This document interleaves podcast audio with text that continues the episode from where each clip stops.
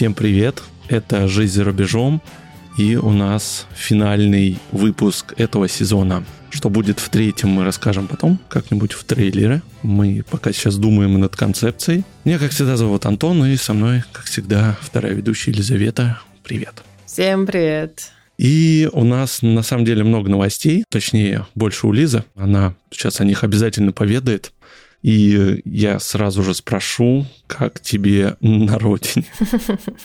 Раскрыл карты моей новости, потому что да. я вернулась из Турции, там только начинало быть тепло, плюс 30 стандартные каждый день были. Мы покупались, погрелись и решили вернуться обратно, потому что легализоваться так легко, как веществам веселящим не удалось, поэтому mm-hmm. вернулись обратно, мы выехали, в принципе, стандартно, то есть заплатили штраф. Мне даже поставили бан, поэтому я теперь под баном в Турции на один вот месяц. это да. Да, но это не страшно, да, потому что ты можешь заехать через три месяца как турист, и плюс месяц еще у меня. Получается, примерно октябрь, либо ноябрь, если мы опять захотим перезимовать, то снова с холодной осени уезжать из России. Ну, пока, не знаю, никаких планов таких mm. у нас еще нет. Но, конечно, лететь из... Точнее, мы сначала ехали 6 часов на машине, но по прекрасной дороге вообще ни одной дырочки ни одной дырочки вообще. Просто великолепные дороги с потрясающими видами. Видели по дороге несколько ретро-тачек. Мне очень понравилось. Это великолепно. С собакой мы ехали. Собака у нас крупная, достаточно 30 килограмм, и клетка еще 10 килограмм. Ого. Клетка сама по себе большая, и люди безумные в аэропорту просто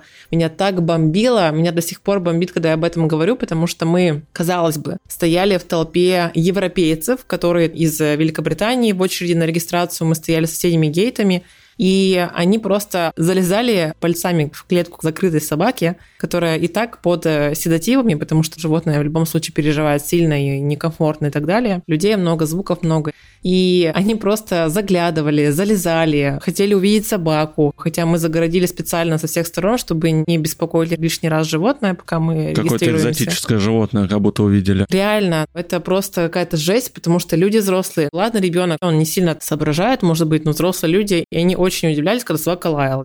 В общем, это была очень бесячая ситуация, но пока мы стояли на регистрации, там пару часов, это вот все время продолжалось примерно с итерацией через 15 минут каждый. Поэтому люди, пожалуйста, если вы видите животное, неважно, в клетке, не в клетке, не надо к нему подходить вообще никак. Это для него не какая-то стандартная ситуация. Я умоляю вас, будьте адекватными. Это стресс огромный, конечно. Да, но нам очень повезло в аэропорту с авиакомпанией, с ее представителями со стороны Турции. У нас была Red Wings, и они очень бережно, очень классно с нами разговаривали, даже на русском, и помогали собакой все эти вещи провернуть, чтобы ее в багажное отделение, она у нас в багаже летела. А у вас много вещей было с собой? Мы один чемодан отправили до этого с другом большой, поэтому у нас была большая коробка, в которой системный блок ехал упакованный. У нас был большой чемодан, большая собака с большой клеткой, без колесиков, то есть ее только на руках и разбирать. И еще один маленький чемодан и два рюкзака. Ну, прилично. Люди с большим количеством вещей переезжают в целом и с большим количеством животных, но все равно для нас это тоже такая не сильно простая ситуация.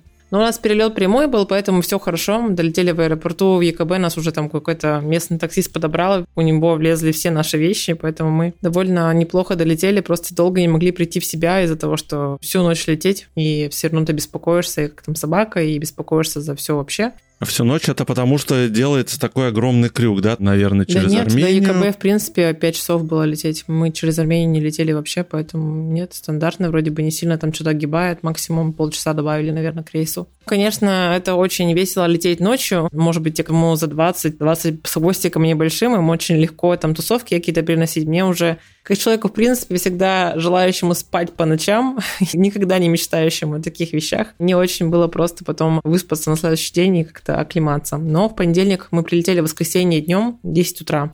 В понедельник уже на работу вышли. Мы оба удаленно работаем. Скажи, пожалуйста, а билеты вы купили заранее, сильно заранее, и нормально по цене вышло?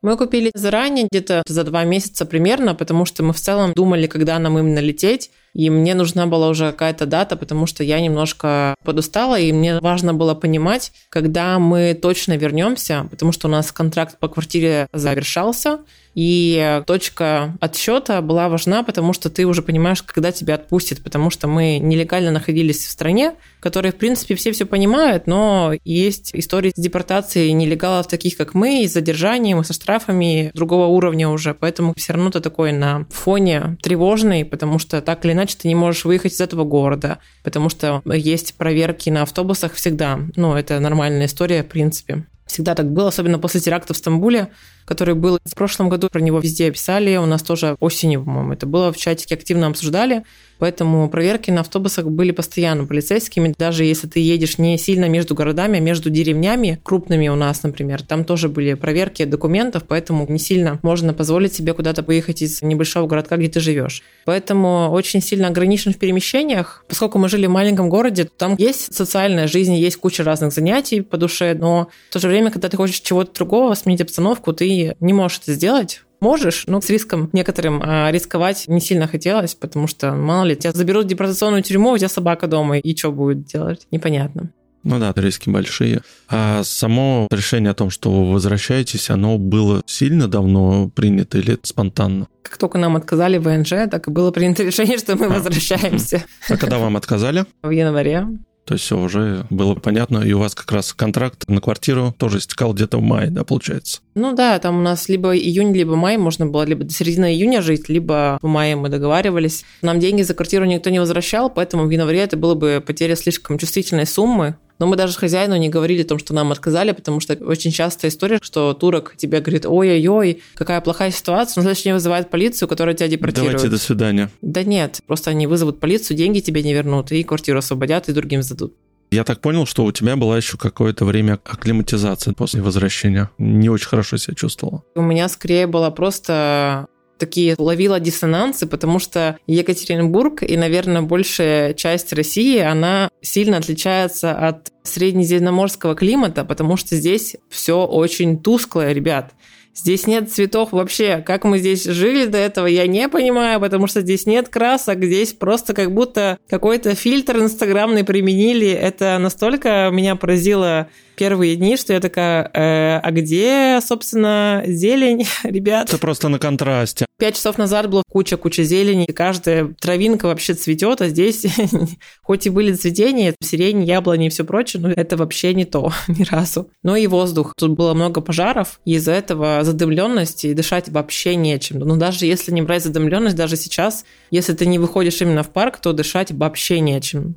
Тебе вообще понравилась сама иммиграция, и, возможно, ты бы хотел бы продолжить, экспериментировать не так, чтобы на постоянно куда-то уезжать, а вот так пожить, возвращаться, а потом снова куда-то уехать? Ну, вообще, конечно, идея с зимовкой сама по себе неплоха. То, что ты не застаешь какой-то жесткий климат и, в принципе, на море жить довольно неплохо, потому что там нет таких перепадов температуры, как на Урале у нас. У нас, чтобы вы понимали, было неделю назад плюс 35, сейчас по ночам 0 или плюс 5, может быть, градусов. Обещают заморозки до минус 2 в ближайшее время. Поэтому у нас эти температуры постоянно скачут. И зимой та же самая история. Было минус 2, стало минус 30 за одну ночь.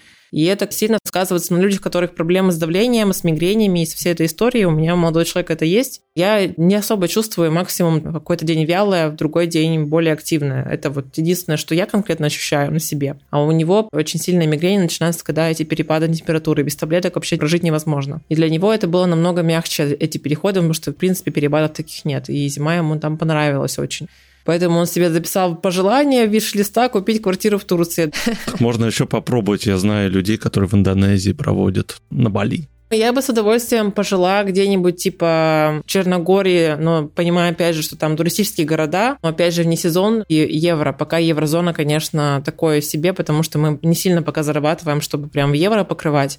Ну и интересно было бы очень в Португалии пожить, потому что насмотрелась, наслушалась друзей, и тоже достаточно любопытно, как там природа очень интересна, менталитет, цвета и кухня, и все это очень неплохо Еврозона звучит. опять. Еврозона тоже, да. Португалия было бы прям интересно, я бы попробовала с удовольствием, но и понимаю, что вероятнее всего мы все-таки вернемся в Турцию. Не знаю, в каком году в этом или в следующем, или как-то еще, но такие разговоры тоже у нас есть, что, в принципе, это была неплохая зима. Просто очень много событий одновременно наложилось друг на друга, и это сыграло свою роль в том, что у меня были проблемы на работе, были жесткие конфликты, это выгорание, и чуть ли не до депрессии довела саму себя. Это не сказалось в том, что мне понравилось в Турции. Это не с Турцией связано. Это со мной, с многими всякими проблемами связано. Но, тем не менее, ты живешь на общем эмоциональном фоне. Если будет какая-то возможность легализации, то будет тоже намного проще, опять же, все. Поэтому в сторону недвижки можно подумать, но там тоже цена, курс лиры и все такое. Интересно, как это будет развиваться все. Мама меня спросила, будешь ли ты закрывать турецкую карту. Я говорю, ты с ума сошла? Я так много усилий потратила на то, чтобы ее завести. Она у меня до 30 -го года. И хоть не сильно много чего ей можно оплатить, потому что не на всех сайтах она срабатывает, но тем не менее турецкую карту закрывать не собираюсь вообще.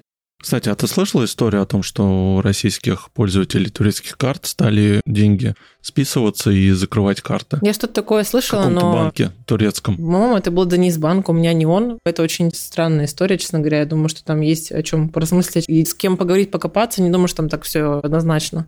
Я к тому, что ты следи за балансом на всякий случай. У меня там чисто нет баланса, я с нее оплачиваю какие-то подписки и Zoom, и больше там нет денег. А там есть какое-то годовое обслуживание нет. или месячное? Бесплатно угу. на полностью. Хоть в этом плюс, ну, да. если что, в минус не уйдешь. Спасибо за такую интересную историю. Так вот у нас прозимовало, можно сказать, с октября по май. Получилась такая длинная да, зима 7 у тебя. месяцев. У нас за это время вышло много разных стран, выпусков. Мы поговорили с разными релакантами. Я напоминаю, что у нас сезон был посвящен релокации, переезду в связи с разными событиями. Не всегда была мобилизация причины переезда. Некоторые переехали задолго до этого. Тебе какая страна больше запомнилась? Мне больше всего запомнилась Португалия. Я очень нежно вспоминаю этот выпуск, потому что мы так зацепились языками Саши Волковой. Я прям влюблена в этот выпуск и в вайб, который у нас прослеживается в нем. И мне, в принципе, очень тоже понравилось про Грузию, про Казахстан, потому что там моя близкая подруга. Про Бразилию было очень интересно, потому что я вообще, в принципе, не особо что знала о Бразилии. У тебя как? Ты практически повторяешь мой топ. У меня Португалия, потом Грузия и Бразилия, да, тоже. В выпуске про Испанию много было, скажем так, тех моментов, которые, может быть, не так явно или не так ярко прослеживались у нас в других выпусках, потому что мы много говорили про эмоциональную часть. И кажется, что девчонки, записывая дальше свой видео-подкаст про Испанию, они дальше продолжают раскрывать более узкую тематику эмоциональности, эмоционального переезда. Но после него конкретно я начала в действительности пересматривать то, как я себя веду в эмиграции и то, как я себя вела дома, потому что очень правильно Аня говорила о том, что ты заново начинаешь себя ощущать, заново учишься вообще что-либо делать. И мне попадался такой ролик в запрещенной социальной сети, розовенькой, вы можете догадаться о том, что ты такой у себя дома, ты активный, ты понимаешь, как это все работает, где, куда, что идти, и можешь кучу дел переделать за один день, за одну неделю. Ты приезжаешь на новое место и ожидаешь того же самого, но по факту единственное твое достижение может быть через месяц, это то, что ты купил сим-карту. И все. И это в реальности так, потому что мы привыкли, у русских такой менталитет в целом, что мы привыкли очень много от себя требовать, очень быть придирчивыми к самим себе, такими критичными, что мы должны, должны, должны делать, делать, делать. И у нас мозг совершенно иначе работает, чем у тех же бразильцев, чем у тех же финнов и вообще у большинства, мне кажется, других национальностей. Там много культурных особенностей да. еще в том числе, что влияет это очень сильно влияет на то, как ты начинаешь ощущать себя в другой культуре. В Турции, например, то же самое, там люди по-другому живут, другой, во-первых, ритм жизни, другой темп жизни, и в то же время они умеют наслаждаться тем, что вокруг них. И это очень сильно на контрасте с тем, что мы привыкли делать вообще. Слушай, а ты же застал выборы, вообще как-то это чувствовалось в самом городе? Или, в принципе, проходил тихо, спокойно, незаметно? У нас был довольно маленький город, поэтому в целом это не особо ощущалось. Просто было больше, наверное, разговоров вокруг, где прослеживалась фамилия Артеганы и другая совершенно непроизносимая фамилия для меня. Для многих. Да, в крупных городах типа Стамбула было очень много выступавших, которые выходили на митинги, поддержки и так далее. Поэтому там это было иначе. Просто у нас конкретно это не особо прослеживались. Мы просто видели, что люди голосуют, мы видели выборные пункты, но там все было очень цивильно. Просто все еще, считай, на эмоциональном пределе. Сейчас, если выиграет Эрдоган, значит, более-менее будет все спокойно. Выиграет тот другой, начнется митинги. Или наоборот. В общем, накал страстей. Там как будто бы реально была какая-то борьба. Я заставала только то, что очень много машин, которые ездят по городу и постоянно-постоянно транслируют лозунги того или иного кандидата. Этого было очень много. Машина не просто орет какие-то лозунги. Сначала там турецкая музыка, какая-то веселая песенка, а потом лозунг. Турецкая музыка, веселая песенка, снова лозунг. Это было очень забавно со стороны, потому что у нас агитация не так идет. А так у нас в чатике иммигрировавших в этом городе было очень много волнений, обсуждений политики и того, что может ли что-то измениться в плане выдачи ВНЖ и в том, и в другом случае выборов. Тут интересно, учитывая, что не поменялся президент, скорее всего, плюс-минус то же самое все останутся договоренности, что не будут особо активно выдаваться ВНЖ. Кардинально не будут, да. Да, поэтому здесь, конечно, те, кто хочет жить в этом месте, тут либо недвижка, либо условно какое-то лечение, либо замужество, учеба, то есть такие более приемлемые варианты. И в других странах то же самое. Бизнес, учеба, женитьба, вот это все. Если ребенок рождается в Турции, ВНЖ дадут больше шансов? Не знаю. Спроси у тех, кто родил, там нет никакой родовой визы, как в Аргентине, поэтому вряд ли что-то изменится. Турецкий паспорт никому не дают. Вы имеете право уехать домой, вот все, что вы хотите сделать, вы имеете право. Как у тебя вообще, слушая и разговаривая с гостями, ну и в принципе ты уже второй сезон провел с людьми, которые где-то в другом месте живут, у тебя не появляется желание куда-то уехать, не в ближайшей перспективе, а в принципе в жизни поэкспериментировать и уехать в какую-то другую местность. Я недавно тут общался с моей новой знакомой с Казани. Мы с ней записывали в проекте бесконечности выпуск про русский язык. И она присылает фотки. Слушай, я сейчас в Грузии. Такие просто обалденные виды. Блин, как же круто. Я хочу в Грузию. Из других стран, в Черногории бы тоже с удовольствием. Прекрасные горы, прозрачные озера, шикарная природа. Меня это тоже очень впечатлило. Надо, кстати, тоже будет выпуск записать с кем-нибудь. Тут такая история. Я общаюсь с моей подругой, которая живет в Казахстане. Она устроилась работать в американский стартап, и ей нужно теперь открыть какое-то юрлицо, которое не связано с Россией никак. И для этого она летит в Армению, чтобы там открыть ИП, потому что легче всего россиянам открыть ИП без каких-то особых последствий в Армении и в Грузии. Очень быстро эта процедура происходит. Она выбрала Армению. Раньше я смотрела Армению, там были недорогие билеты в районе 20-25 тысяч из Екатеринбурга прямые, плюс проживание, ну что-то примерно в том же диапазоне. Можно было нормальный отель или нормальное жилье себе позволить. Не супер люкс, но тем не менее. Сейчас одни билеты стоят 40 плюс, в лучшем диапазоне это 35-38, но в целом это 40 плюс. Прямые с пересадками всякие разные. А жилье просто нет слов. Оно стоит как крыло от космолета. Армения это, по идее, бюджетная страна. Это не еврозона, это ничего такого. Но там за счет того, что наплыв людей очень старая, со старой мебелью. Когда накидали в комнату со всех квартир от всех родственников, оно стоит 40 за две недели. Да а ладно. то, которое неплохо выглядит с каким-то не люкс приемлемым ремонтом, оно 60-50 за две недели. У меня просто вообще нет слов, серьезно. Это вот этот год, да, именно? Да, мы смотрели конец августа, не за полгода, все равно за два месяца как минимум. Может быть, конечно, август – это туристический сезон, но как бы в Армении в целом круглый год можно ездить, и там все равно есть что посмотреть. Антон, у тебя несколько проектов. Расскажи, что у тебя за время записи второго сезона поменялось. Про себя немножко расскажи, потому что я знаю, что у тебя тоже изменения были. Что тебя на это сподвигло? Все верно. У меня изменения сейчас грядут в моей работе. Мне стукнуло с ракет, и почему-то началось какое-то очередное переосмысление жизни. У меня, знаешь, такими волнами бывает. В 25 было, потом после 30 с рождением ребенка. И тут опять мне уже на протяжении, наверное, последних лет пяти все хотелось поменять свой вид деятельности. И я наконец-то приблизился к этому. Это все потому, что ты наслушался, что можно работать из любой точки мира, а не ходить в офис. Слушай, да и нет. Я вообще, если честно, не фанат удаленки. Я поработал как-то полтора месяца, когда мы все на ковиде сидели в 2020 году. И мне что-то, если честно, не очень все это понравилось, но сейчас речь не об этом. Я поменяю сферу деятельности, я уволюсь с работы и буду работать сам на себя. И станешь айтишником. Я буду под IT и айтишником, и подкастером, и монтажником, звукорежиссером и так далее. Я тебе могу рассказать вообще, как последнее время, не знаю, веришь ли ты в какие-то, так сказать, послания судьбы. О боже, эзотерика пошла в чат. Эзотерика, да, в какой-то степени. Когда ты пытаешься поменять что-то в своей жизни, начинает Вселенная подбрасывать какие-то знаки. Правильно ты делаешь или неправильно делаешь.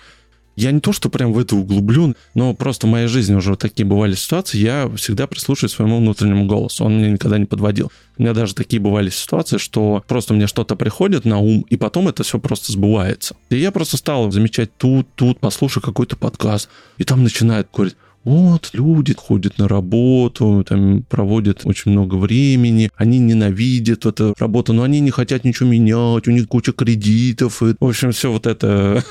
Есть другой путь. Не то, что там какие-то... Инфобизнес. Да.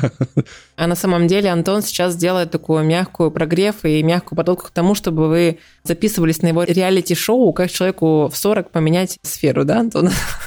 На самом деле, если у вас есть возможность это раньше сделать, сделайте это раньше. Не нужно совершать моих ошибок. Вот и все. У меня изменения в плане работы, решение уже принято, и отступать уже слишком поздно куда-то. Нельзя всю жизнь ждать чего-то, когда что-то случится, пока ты сам не решишь.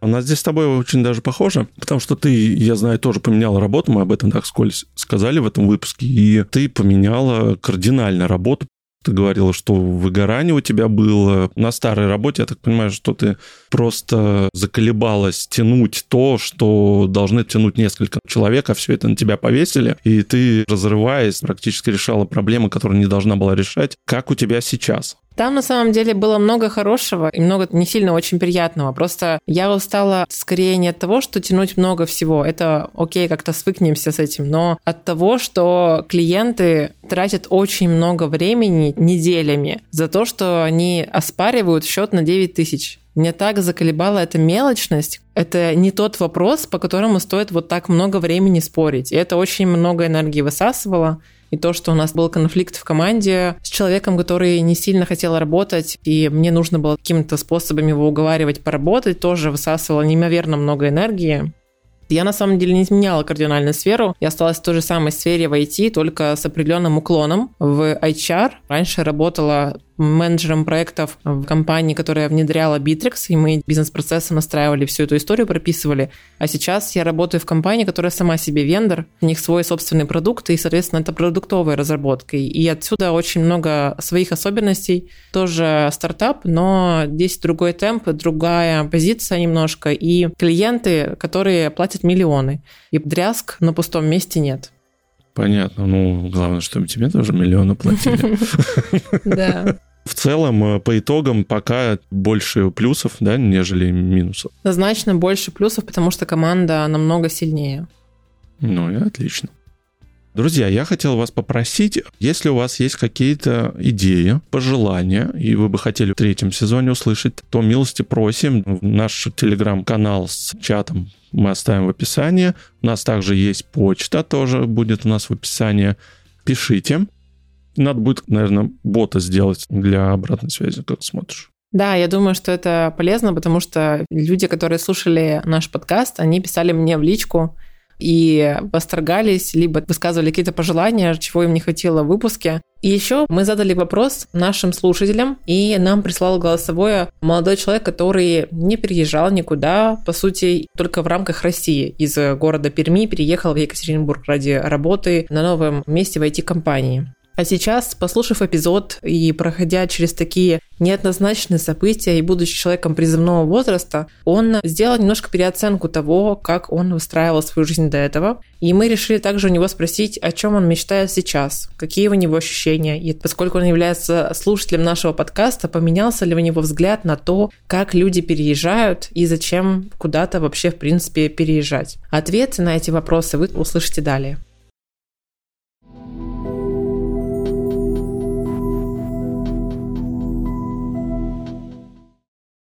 Мое отношение к жизни за рубежом, переезду и эмиграции в целом точно поменялось после прослушивания подкаста. Связано это просто с тем, что, во-первых, тема стала актуальной, во-вторых, зрители были разновозрастные, и поменялось поэтому не только мое мнение, но и моих родных. Например, младшему брату я с радостью рекомендую эпизод о Финляндии и переезде в эту страну. Важно было послушать героев, которые находятся уже в точке Б, потому что, находясь в России, в моем случае, ты все действительно планируешь, стараешься не совершать ошибок, лишних ненужных расходов, но ты действуешь из точки А, поэтому успешные или не очень кейсы людей и героев вашего подкаста из точки Б были крайне полезны. Местами, конечно, это было просто интересно, местами это была полноценная польза. Самым важным для меня условием для комфортного переезда является желание этого переезда. У меня в последнее время возникало несколько моментов, когда я собирал вещи, готов был продать ненужные вещи, имеющиеся распихать по чемодану одному и уехать из страны. Но это было бегство для меня лично. Я понимаю, что для всех ситуации абсолютно разные, у всех свой уровень рисков, и у меня он на самом деле не самый низкий, как я считаю. При этом для меня лучшим все же условием будет не скорость и стоимость интернета, либо инфраструктура, культура города, страны. Это все, конечно, тоже очень важно, но все это обесценивается, когда ты вынужден приехать, выбрать какую-либо страну не по своей воле, скажем так, не по своему собственному осознанному желанию. В свои 24 я понимаю, что у меня есть время, силы и желание сформировать капитал, чтобы в будущем все больше отказываться от работы и все больше соглашаться на классные приключения, эксперименты и вообще познание себя и того, что действительно хочется в этой жизни. Для меня важным аспектом является именно вопрос финансов, поэтому классическая пирамида Маслоу, но при этом осознанная и целенаправленная.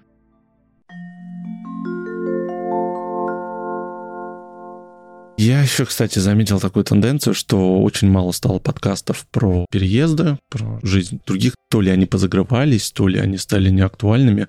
Зато очень много стало подкастов про социальность, про новую этику, про психологию, про благотворительные фонды, про людей с особенностями слуха, зрения. Акценты сместились Раньше мы, правда, много разговаривали про путешествия, и я недавно встречалась с турагентами, которыми раньше работала по визам. Мы так душевно провели вечер и в то же время смеялись, потому что нашли какую-то подборку на Майле о том, как раньше авиапираты или там вандроуики делали рассылки авиабилетов, типа покупайте скорее. И там были билеты в Чехию туда-обратно за 17 тысяч, из Перми до Венесуэлы туда-обратно за 30 тысяч. Что такое? Когда? Что это были за билеты? Сейчас мы в Армению за 40 лет летим. Вообще ни разу не Венесуэла, знаешь. Это, конечно, очень плак-плак, с одной стороны, с другой стороны, блин, мир меняется, и ты понимаешь, что сейчас те возможности, которые ты упускаешь, возможно, в следующем году билеты в Армению будут стоить 100, или вообще не будет этих билетов, не будет перелета страна закроется наглухо, и все.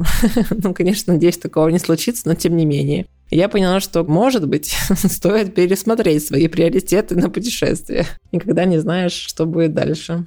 А я думал, ты призываешь сейчас, ребята, мир меняется, не упустите свой шанс какой-нибудь запилить стартап. Сделайте какой-нибудь сервис, где будут дешевые билеты. Да сейчас уже не будет дешевых билетов. Реальность такова, что и курс доллара не диктует нам дешевые билеты, и мир не диктует доступные условия. А вот она идея третьего сезона «Путешествие дикарями». как добираться, тоже интересная, кстати, штука. Как долететь до Венесуэлы, если ты на крыле самолета, да? Примерно такое будет. Тогда, кстати говоря, помнишь, у меня еще в проекте бесконечности был выпуск про ребят, которые из Твери до Индии доехали на мотоцикле. Это настолько эпическая, бомбическая история, какие у них приключения с вооруженными людьми были в Пакистане, как они боялись, что их там не выпустят, как они пересекали границу, как их гаишники Азербайджана задерживали. Я не знаю, какими надо людьми быть, чтобы поехать в такое огромное путешествие на мотоцикле, даже если ты супер Ну, просто ни о чем не думавший. Я бы не вписалась вообще в эту историю.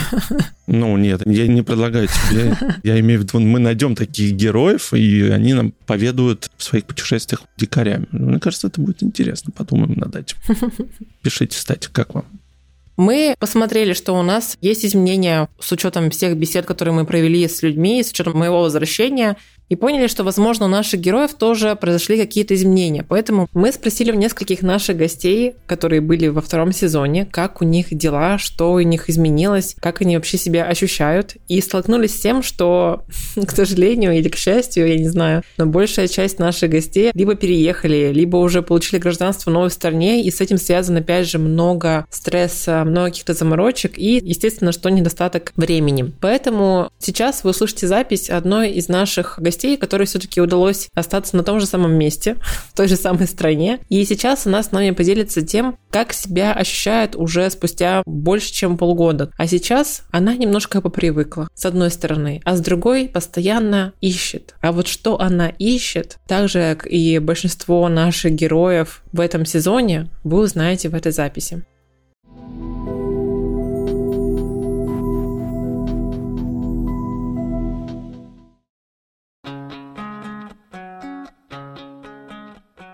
Я раз пять собиралась записать тебе это аудио, ответы на твои вопросы, и каждый раз, когда я к этому подступалась, ответы получались супер разными. Например, первый раз я такая похвастаюсь нашей классной большой победой. Мы нашли первого крупного заказчика американского и уже подписываем договор, уже оформили ИП. И это значит, что мало того, что мы обеспечены на ближайшие месяцы, обеспечены интересной работой, деньгами, и покажем португальскому правительству какой-то cash flow, и легально оформимся как бизнес. В общем, это большой шаг. И вот я только записала аудио про то, как я радуюсь всему этому и как мы празднуем. Собиралась тебе отправить, и тут клиент написал о том, что проект сворачивается и, к сожалению, откладывается на неопределенный срок. В общем, ничего не выгорит. И тут я начала грустить и записала тебе аудио о том, как у меня ничего не получается, и я понятия не имею, как зацепиться на американском рынке. Но потом пришли новые клиенты в LinkedIn, начали что-то писать, мы уже в каких-то переговорах. Ну, рано говорить, я не знаю, выгорит это или нет. В целом, у нас тут как в сериале. Каждый день какая-то новая драма, мы то празднуем, то грустим, в конце обязательно клиффхенгер, и рано подводить итоги, потому что в следующей серии будет что-то новое. Я не знаю, что тебе сказать, но мы работаем сразу по четырем направлениям, и в каждом из них то что-то получается, то нет.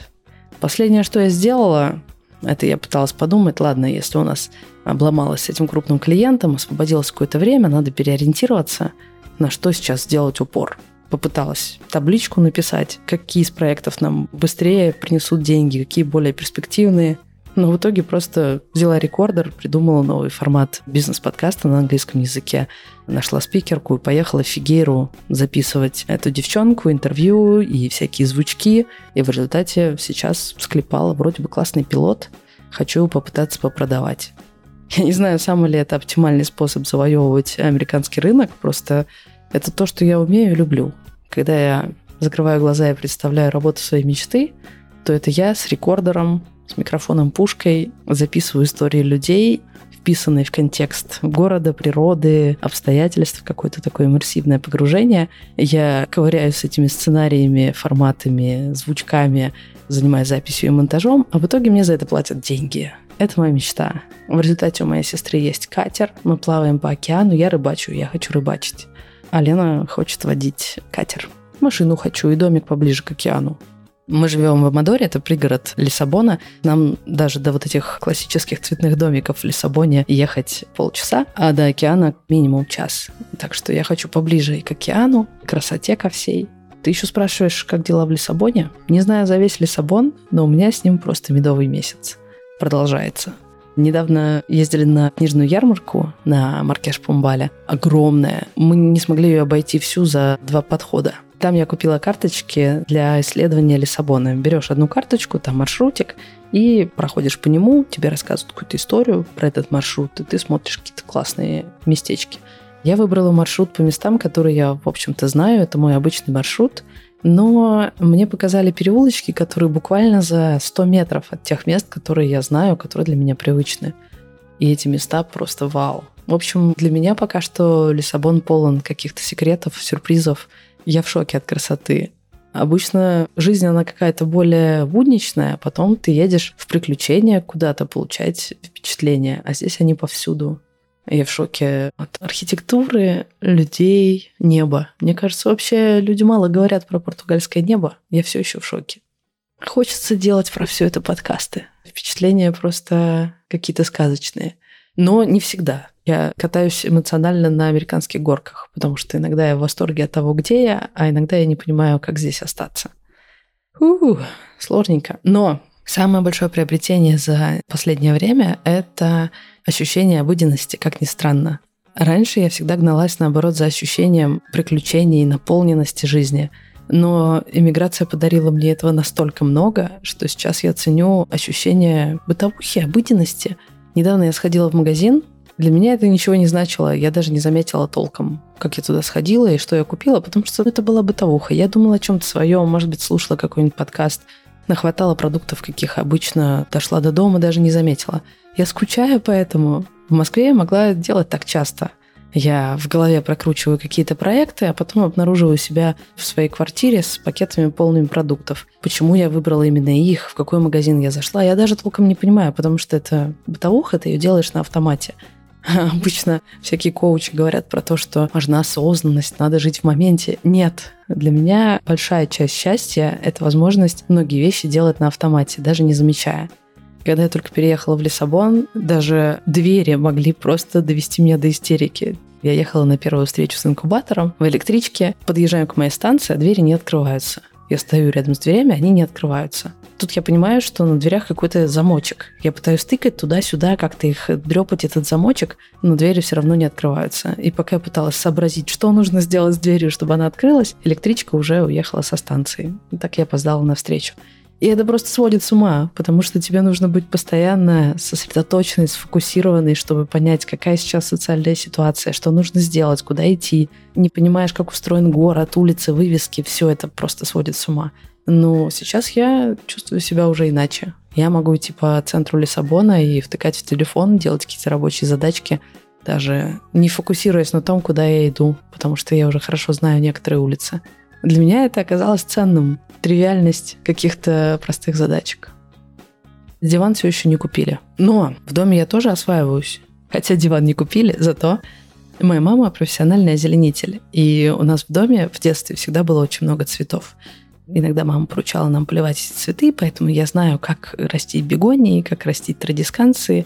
И я была уверена, что когда я вырасту, вот уж чего точно я не потерплю в своем доме, так это цветов. Бесполезная херня, на которую нужно тратить кучу времени и воды. И вот посмотрите на меня теперь.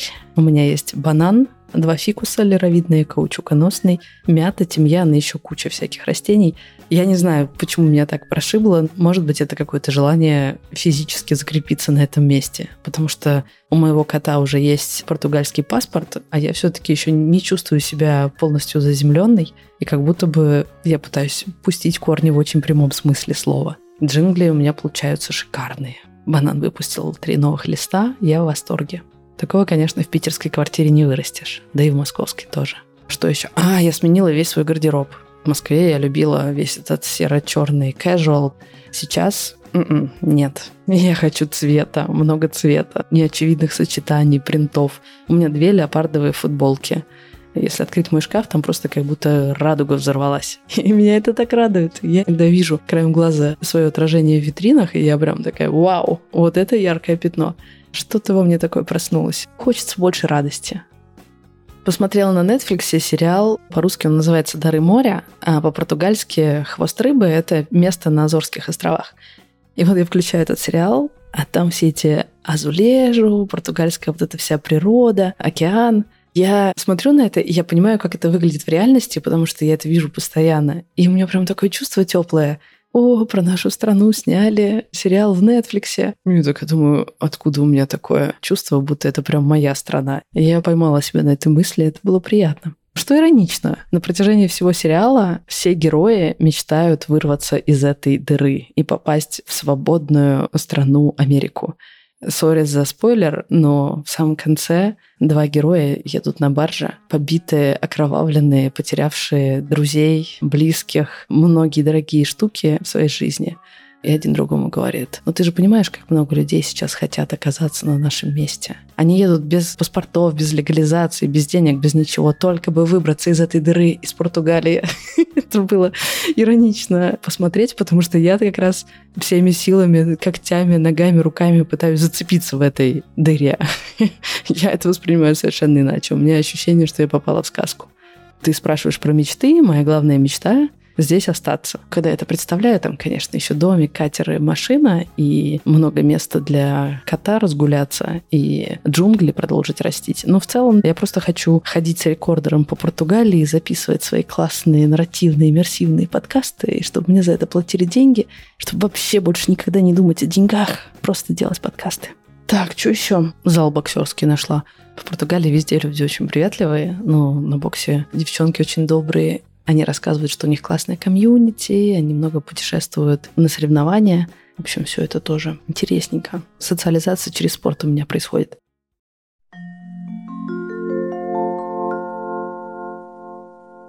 У меня есть замечательный друг, тоже подкастер. Я сама с ним лично встречалась в Екатеринбурге с его женой, его ребенком и встречалась в Турции, поскольку мы какое-то время одновременно находились в Турции и надеялись там получить вид на жительство. Но ребята ушли дальше. Мало того, что они, в принципе, уже до этого пожили в Казахстане, пожили в Турции, сейчас они еще живут в Грузии, но, возможно, когда выйдет уже наш эпизод, они переедут в новую страну. А вот в какую, это, представьте, всего лишь практически за один год. Столько перемещений. И каково это? Каково это вообще так перемещаться и выстраивать быт и отношения с совершенно новыми странами постоянно? Мне кажется, это какое-то удивительное расширение сознания, но все-таки это очень любопытно, как на той стороне. И в этой записи вы услышите ответы на наши несколько вопросов о их ощущениях.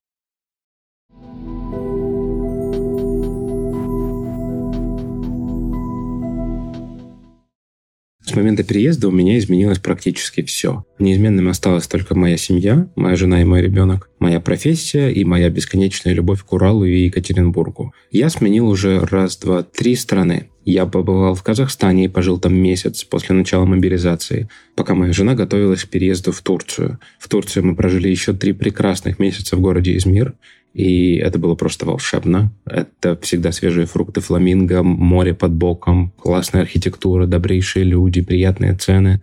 Но, к сожалению, Турция нам отказала, и нам пришлось оттуда уехать. И мы сменили еще одну страну. Мы уехали в Тбилиси, в Грузию, и изменим еще кое-что. В августе мы уедем в Аргентину. И все эти перемены, они такие как будто бы безумные и могут со стороны показаться «Вау, нифига себе помотало по миру». Но я не уверен, не уверен, что это какое-то безумие теперь для меня. Потому что главное, наверное, что изменилось, это мое понимание того, что путешествовать по миру можно, и что мир, в принципе, еще относительно открыт для всех, для нас в том числе и мы можем его посещать, и ни одна страна как будто бы не табу, и уже не так страшно лететь на другой конец света, в Южную Америку, жить там какое-то время, непонятно какое. Это такая приятная неизвестность, от которой страшно, безусловно страшно, но вместе с тем приятно. Приятно осознавать, что мы готовились к этому переезду всю жизнь, мы учили языки, мы закончили факультет международных отношений, и вот это вот чувство того, что ты, да, мигрант, но мигрант, который может получать удовольствие от процесса, помня о том, почему мы все переехали, это, безусловно, офигенное изменение. Страшно, но интересно.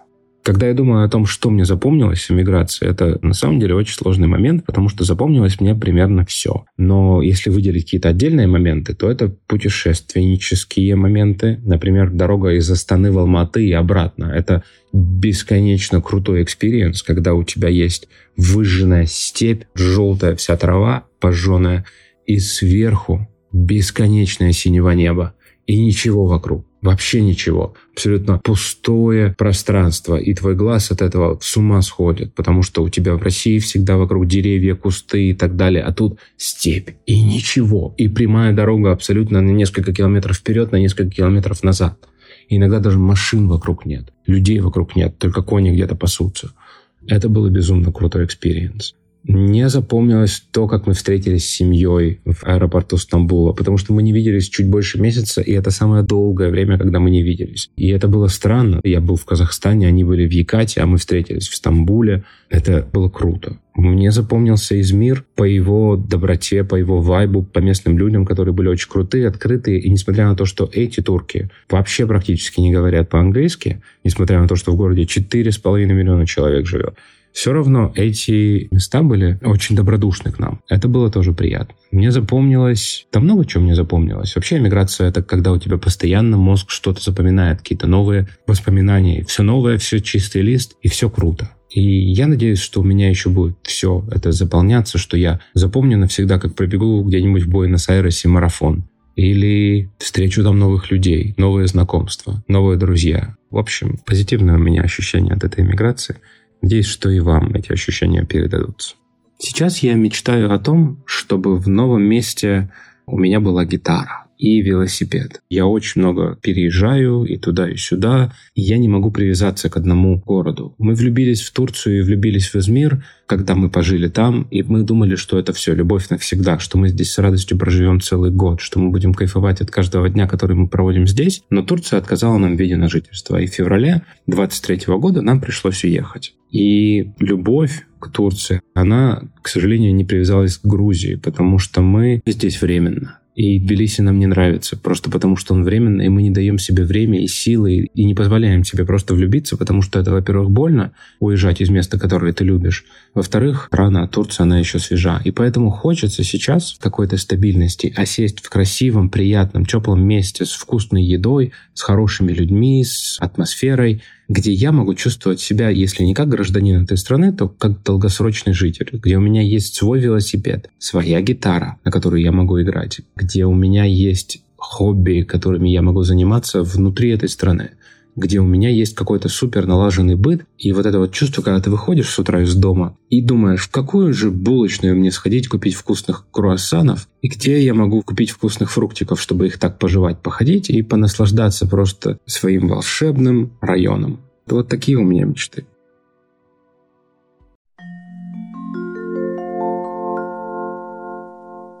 Давай, Лиза, пожелаем нашим слушателям и людям, которые хотят все еще, может быть, переехать, либо поехать, чтобы ты пожелала им. Терпение. Терпение к самому себе в первую очередь. И понимание самого себя в первую очередь. Быть спокойнее немножко к обстановке, не требовать от себя слишком многого, не через какие-то усилия прожимать мышцами, силой воли какие-то вещи, а немножко присматриваться к тому, что происходит, быть внимательным к возможностям. Будьте просто счастливы и попытайтесь как-то в балансе все это переживать, ребят. По-моему, отлично сказано. Но я со своей стороны хочу пожелать нашим слушателям, прежде всего, критического мышления, не вестись на всякие там бросы, которых сейчас миллион. И если вы действительно что-то хотите, то просто это делайте. Живите одним днем. По-другому сейчас никак планировать что-то сейчас практически нереально. Да, так Спасибо вам. До встречи. Это был подкаст «Жизнь за рубежом» и финал второго сезона. Меня зовут Антон. Услышимся. Пока-пока. С вами была прекрасная Елизавета. Всем пока и до новых встреч, ребят.